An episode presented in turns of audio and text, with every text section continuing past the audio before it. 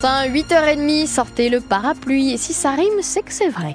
Puisque la pluie est prévue sur une grande partie de la journée à partir du milieu de la matinée jusqu'à ce soir et dans l'après-midi, ce sera même des grosses gouttes qui vont tomber, tomber, grosses averses donc, avec des rafales de vent autour des 40-45 km heure ce matin, jusqu'à 50 km heure dans l'après-midi. Du gris donc, mais de la douceur quand même.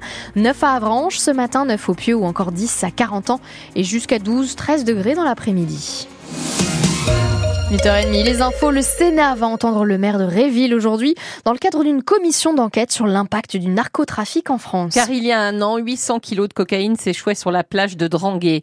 Le début d'une série, car les plages manchoises verront arriver en tout plus de 2 tonnes de cette drogue. Une affaire qui avait fait grand bruit, hein, qui avait vu débarquer les médias de toutes parts. Réville, comme de plus en plus de communes rurales, fait face à une consommation accrue de drogue, constate le maire de la commune, Yves si je prends le Grand Val de Serre, il est clair que il y a une consommation euh, croissante. Jusqu'à présent, c'était essentiellement du cannabis et de l'héroïne. Et maintenant, euh, la cocaïne, qui n'était pas beaucoup consommée, monte en, en, volume sur notre territoire. Ça commence de plus en plus jeune. Hein.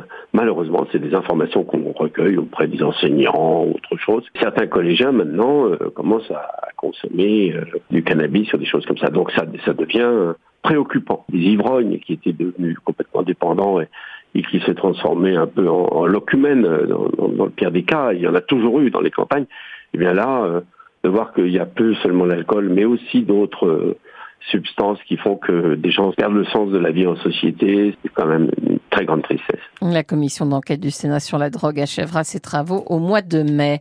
Les sénateurs qui ont voté largement hier en faveur de l'inscription aussi de l'IVG dans la Constitution. Le sénateur LR Philippe Bas avait tenté de faire modifier la formulation, mais au final, son amendement a été retoqué. Les parlementaires, les républicains de la Manche, montrés du doigt par les représentants de la gauche radicale socialiste. Ils parlent, je cite, d'élus opposés à l'émancipation des femmes en raison de leur position dans ce débat notamment. Sénateurs et députés se réuniront lundi en congrès pour adopter définitivement cette réforme historique. La présidente de l'Assemblée nationale, Yael Braun-Pivet, qui sera dans la Manche demain dans le cadre de son tour de France des territoires. Elle se rendra à Saint-James et Saint-Hilaire à la rencontre des élus des conseils municipaux des jeunes, puis à Avranches pour échanger avec les acteurs du réseau de lutte contre les violences intrafamiliales avant de visiter la ferme expérimentale de la Blanche Maison à pont et après les intempéries de lundi et les inondations, la commune de Saint-Germain-sur-Aie, sur la côte ouest, demande la reconnaissance de l'état de catastrophe naturelle. Car de mémoire d'habitants, on n'avait jamais vu ça, jusqu'à 60 cm d'eau dans les maisons. Les fortes pluies ont fait sortir de son lit le cours d'eau de la commune et les marais ont débordé. Une vingtaine d'habitations et la médiathèque ont été inondées. L'heure est aux assurances en ce moment et aux banques. Les banques qui augmentent leurs tarifs de 3% cette année. Commander une carte bleue coûtera également plus cher, plus 2% de plus en moyenne par rapport à 2023. 8h33 sur France Bleu Cotentin pour la troisième année de suite. Les comptes de la SNCF sont dans le vert. Le chiffre d'affaires est en hausse. Il s'établit à près de 42 milliards d'euros et la compagnie affiche un bénéfice d'un milliard 300 millions d'euros. Mais, mais, il y a un mais, Pierre Pilet, 60% des billets vont augmenter. Une hausse de 2,6% du prix des billets TGV, c'est ce qu'a annoncé le PDG de la SNCF hier. Jean-Pierre Farandou estime qu'elle est modérée. Pour les Ouigo et les Intercités, pas d'augmentation des tarifs en prévision.